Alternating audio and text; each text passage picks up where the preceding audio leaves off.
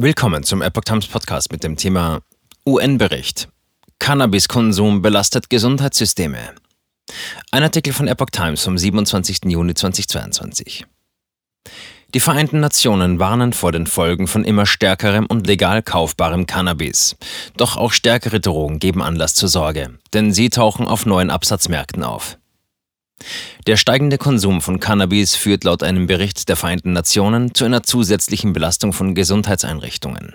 In der Europäischen Union seien Hanfdrogen die Ursache für rund 30 Prozent der Drogentherapien, hieß es im Jahresbericht des UN-Büros für Drogen- und Verbrechungsbekämpfung UNODC in Wien. In Afrika und manchen lateinamerikanischen Ländern stehe der größte Teil solcher Therapien im Zusammenhang mit Cannabissucht. Das immer stärkere Haschisch und Marihuana auf dem Markt hat laut UNODC zusammen mit regelmäßigem Konsum zu einem Anstieg von Sucht und psychischen Erkrankungen in Westeuropa geführt. In Nordamerika werde als Folge der Legalisierung von Cannabis ebenfalls mehr konsumiert, besonders unter jungen Erwachsenen. Ein wachsender Anteil an psychiatrischen Störungen und Selbstmorden stehe dort im Zusammenhang mit regelmäßigem Gebrauch von Cannabis, hieß es in dem Bericht. Auch die Krankenhausaufenthalte nehmen zu. Das UNODC räumte ein, dass durch den legalen Verkauf dieser Drogen Steuereinnahmen gestiegen und die Zahl von Verhaftungen wegen Cannabisbesitzes gesunken sind. Opioidkrise in den USA. Die Drogenwächter der Vereinten Nationen wiesen auch darauf hin, dass der weitaus größte Schaden in Nordamerika weiterhin von gefährlichen Opioiden angerichtet wird. Zu diesen heroinartigen Substanzen zählt etwa Fentanyl.